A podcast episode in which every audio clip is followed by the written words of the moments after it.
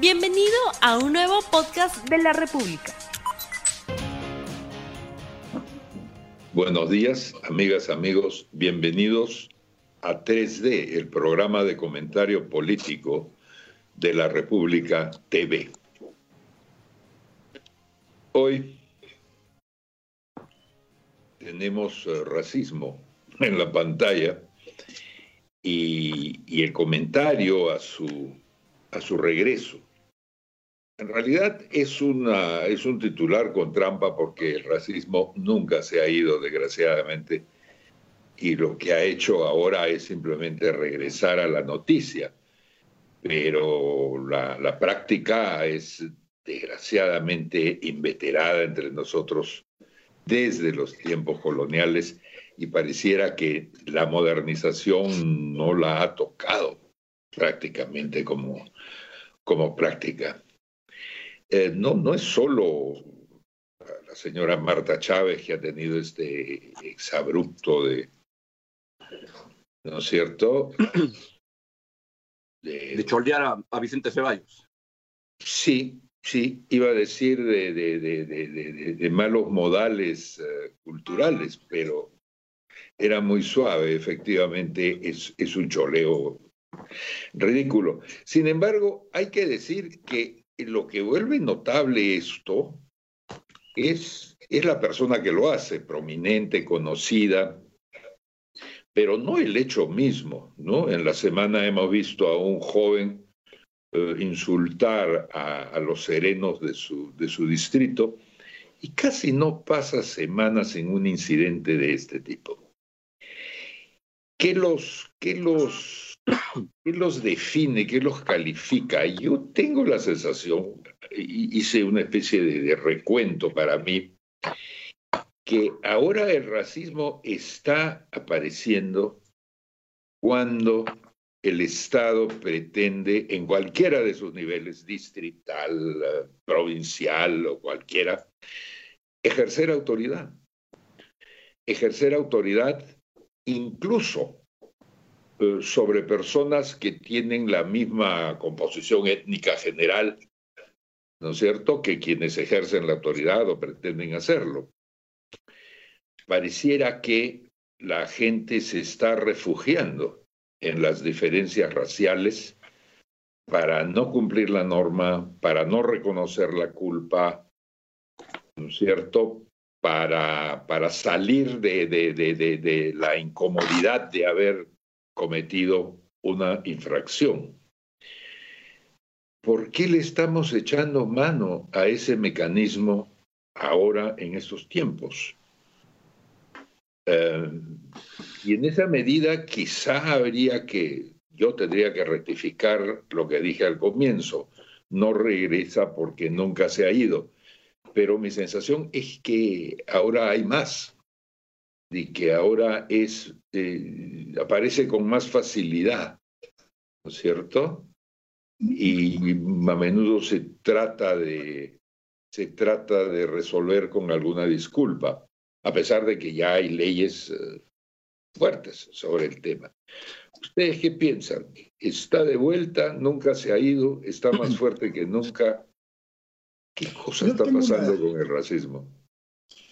Fernando. Yo tengo una discrepancia ahí contigo.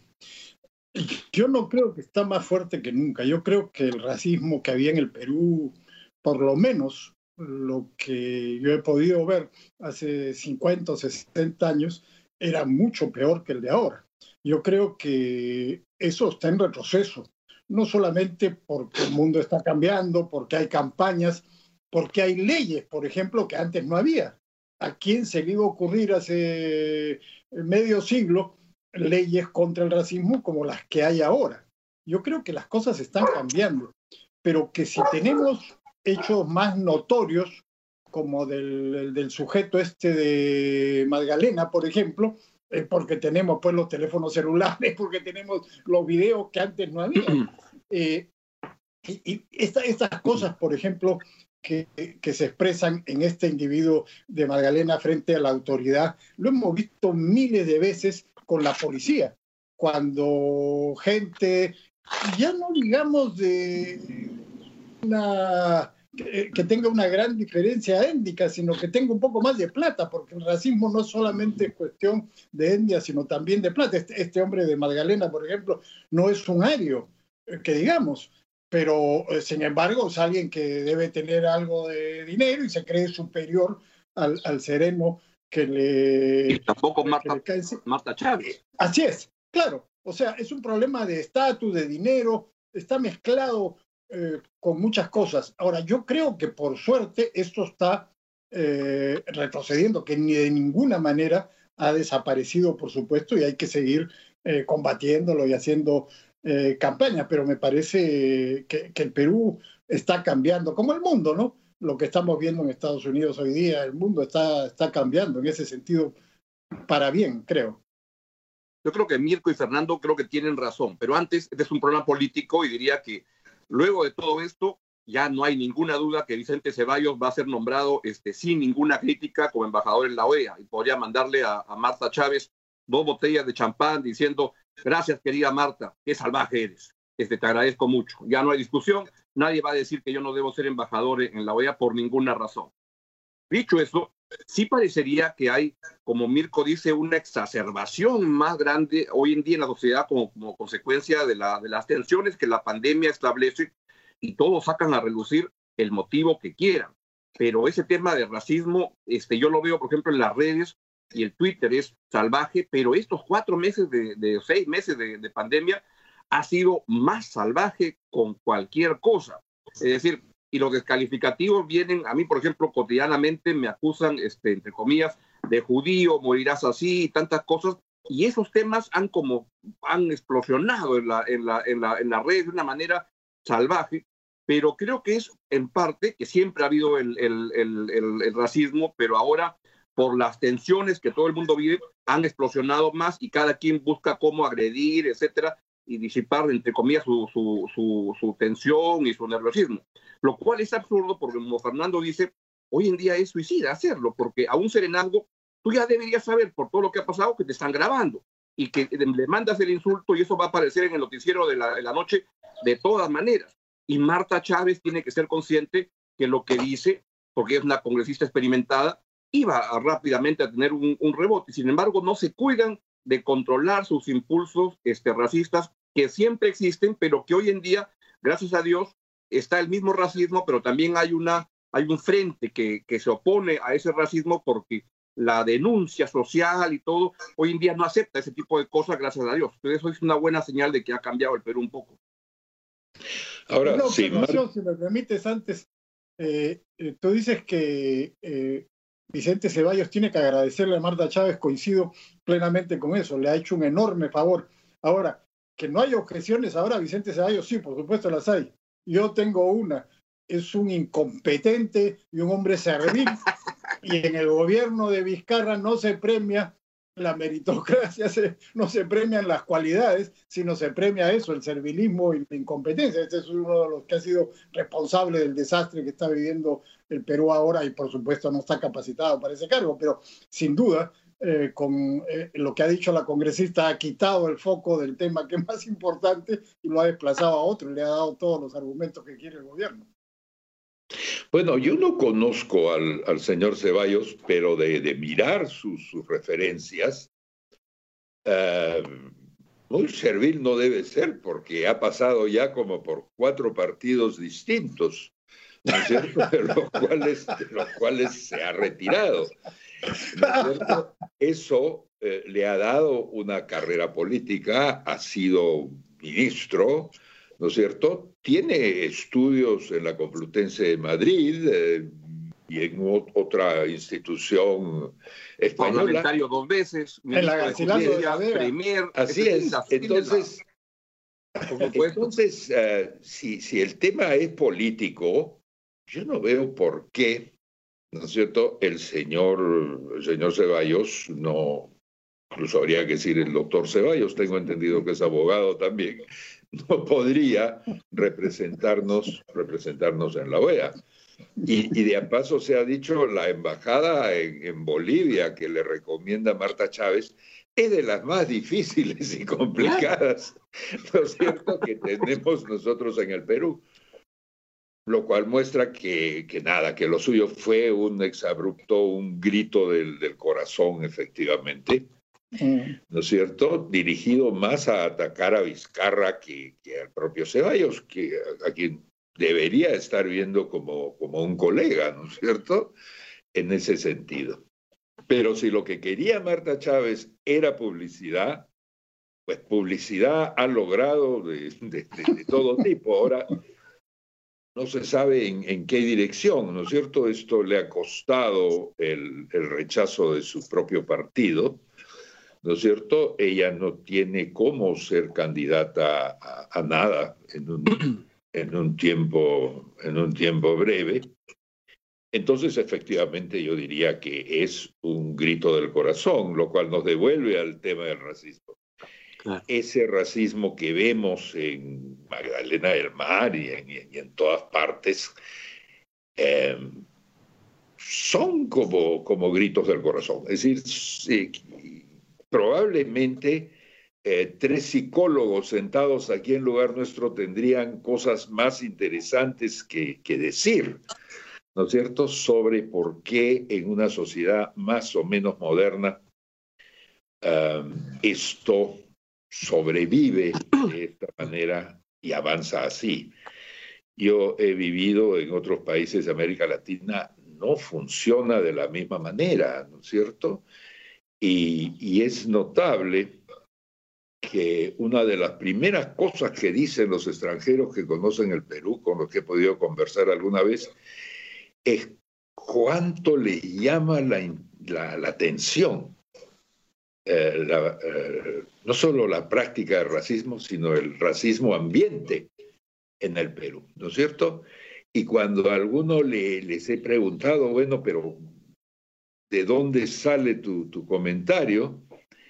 Eh, generalmente me hacen notar en la marcada diferencia entre la configuración étnica, el fenotipo, vamos a llamarlo, de quienes hacen ciertas tareas en el Perú, la policía, el servicio doméstico, ¿no es cierto? Eh, la atención al público en los restaurantes. Esto está bien claramente eh, reservado para unos grupos y no para otros. Y, en eso también hay que decir que el racismo eh, es económico también, ¿no es cierto? Y que es económico y, y su faceta económica sale a la luz. Y probablemente entre la gente menos, uh, menos, ¿cómo decirlo?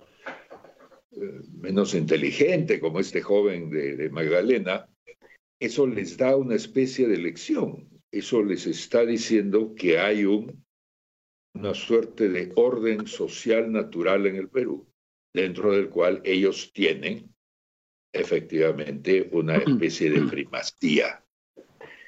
Eh, ¿Hacia dónde me voy acercando? Hacia la idea de un país dividido. O sea, no estamos solo ante, ante una, una mala práctica, o ahora ya una práctica ilegal incluso, ¿no es cierto?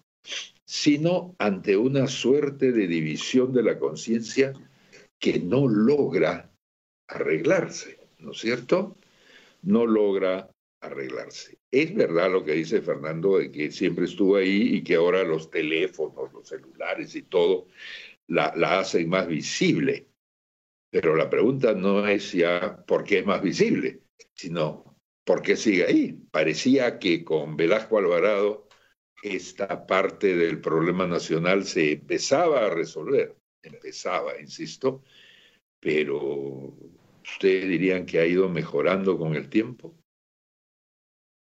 Hablo de que Porque ahora sí hay una capacidad de respuesta social que de repente no había hace 30 años, pero hoy en día no hay expresión racista que no tenga un rechazo fuerte, masivo, que este programa se ocupe de eso. O sea, hoy en día sí hay una, capacidad de, resistencia a eso y de apabullamiento al, al, racista, que tendrá seguramente solidaridades este, silenciosas. Pero ¿cuál es el cambio? Es decir, la respuesta social es de quienes estamos en contra del racismo, efectivamente.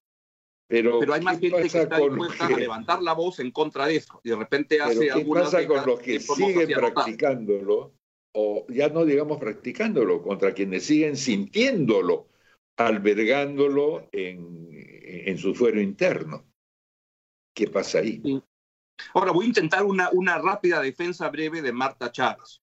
Lo que pasa es que el ambiente que se vive cotidianamente en el Congreso es, la verdad, que de, una, una discusión de cantina. Entonces, claro, la gente se ha quedado con estos tres minutos de Marta Chávez pero como yo soy una especie de Santa Rosa política este, que me gusta flagelarme, autoflagelarme y ver esas, esas secuencias, eso es pan de cada día. El nivel de insultos, agravios a gente que está en el Congreso, fuera del Congreso, es así como, entonces claro, si vienes a una cantina, de repente te entusiasmas y ahí Marta Chávez se exacerba y se lanza con todo, ¿no?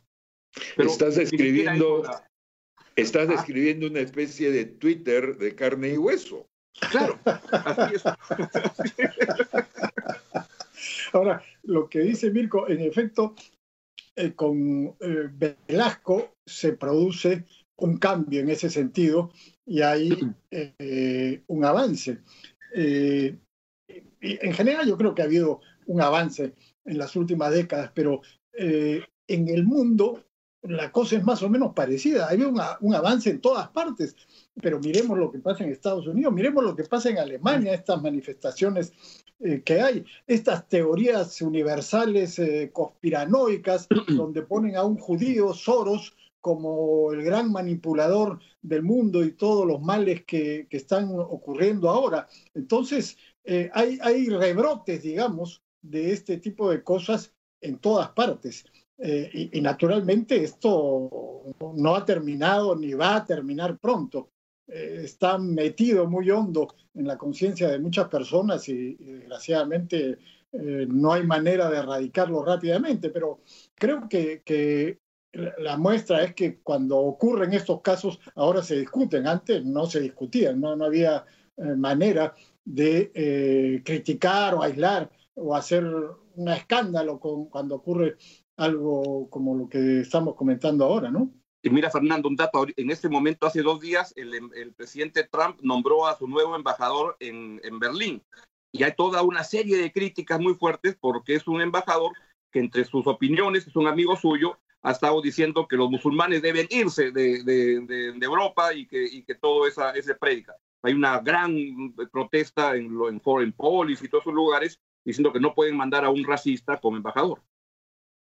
Bueno, ahora lo que nos queda es esperar eh, la respuesta de Marta Chávez, ¿no es cierto? Que de alguna manera será importante, no solo para ella, creo, sino porque ayudará a definir en parte el estado de la cuestión étnica, racial, si queremos la palabra, eh, en el Perú en este momento, ¿no es cierto? Mirko, acá te adelanto que ya la, ya, la, dio ante la respuesta de su partido que dijo, independientemente de nuestra discrepancia con la designación de Ceballos, no comparte las expresiones de Marta Chávez, que están siendo interpretadas como racistas. Y Marta Chávez ya le respondió y le dijo, yo no soy responsable de las interpretaciones que los enemigos del Fujimorismo puedan hacer sobre mis expresiones. Si a estas alturas yo debo explicarles a ustedes que no soy racista ni discriminadora, es que no me llegaron a, a conocer ni me interesa que lo hagan eso se responde no a la gente, sino sí, pero eso, eso no es una respuesta realmente, ¿no? Mm. Eso es una especie de descalificación a sus críticos simplemente.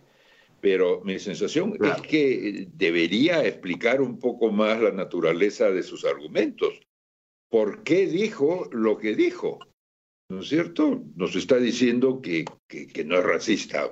Bueno, de acuerdo, esa es su opinión pero ¿cuál era el sentido más, eh, más de fondo, digamos, de, de, haberlo acusado no solo de, no solo de indígena, sino incluso de moqueguano, ¿no es cierto? De moqueguano, esa es la parte que no hemos tocado. Así es.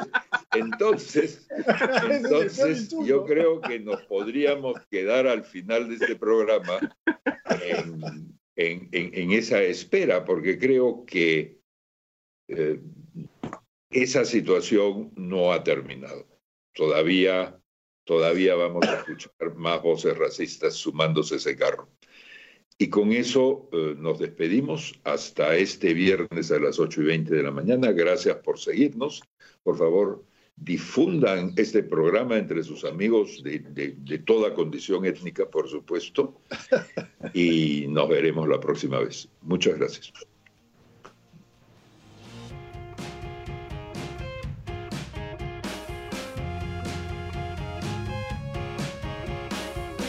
No olvides suscribirte para que sigas escuchando más episodios de este podcast.